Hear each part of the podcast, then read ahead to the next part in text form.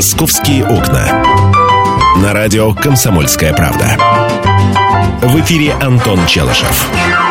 И я, Михаил Антонов. Антон Челышев где-то бегает по коридорам, бегает, несется, собирает московские новости потихонечку для того, чтобы взять и об этих московских новостях вам рассказать. Здравствуй, Антон. Здравствуй, Михаил. Добрый, добрый день всем, дорогие друзья. А, продолжаем мы следить за а, расследованием причин а, крупного пожара, который произошел накануне на юго-востоке Москвы. И вот, собственно, Собственно, поэтому-то и пришлось мне первые две минуты провести вне эфира. Да.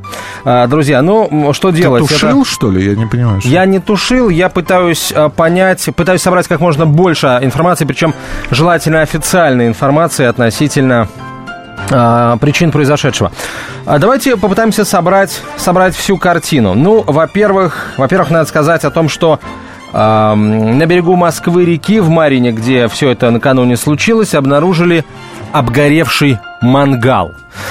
А, дежурный гарнизона пожарной охраны Москвы Валерий Марков рассказал журналистам, что причины возгорания точные будут установлены позднее. Жарили шашлыки или делали что-то другое, станет э, ясно чуть позже. Естественно, жарить шашлыки даже на мангале вне зон, специально для этого отведенных, в Москве категорически заверш... запрещено. Правда, я не видел, чтобы кого-то за это дело задерживали и штрафовали.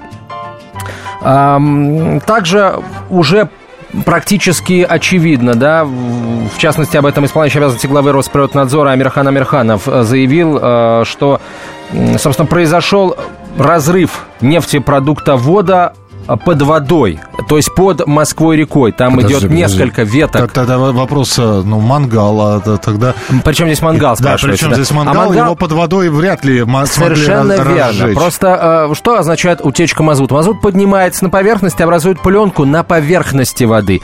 Если всякие разные товарищи жарили шашлыки на берегу, то одной искры, одного крошечного уголька, который от, отлетел от костра при сжигании бревен, например, если они не угли, э, в общем, э, раскаляли, да, а вот сначала сжигали дрова, чтобы угли получить. Вот от одного маленького уголька достаточно, чтобы это дело зажечь. Дело в том, что я не очень, э, не очень плохо знаю этот район, а точнее говоря, очень хорошо знаю этот район э, Марьина.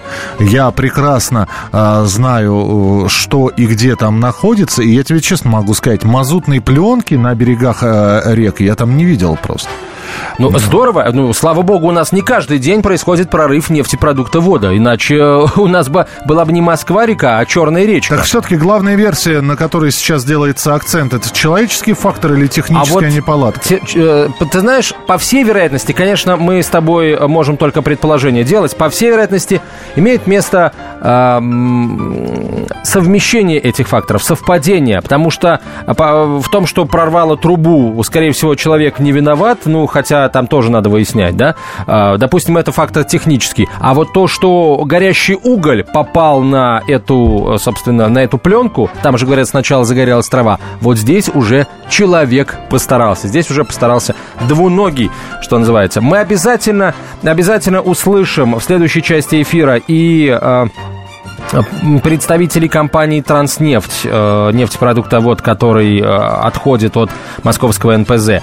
Мы услышим э, их теолога, а что будет с рыбами в Москве-реке. Говорят, площадь пожара была не очень велика, но, тем не менее, горел мазут, горел на поверхности Москвы-реки.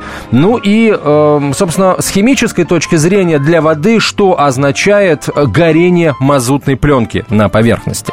Вот. А на все эти вопросы эксперты в эфире радио «Комсомольская правда» сегодня а, по ходу программы «Московские окна» обязательно ответит.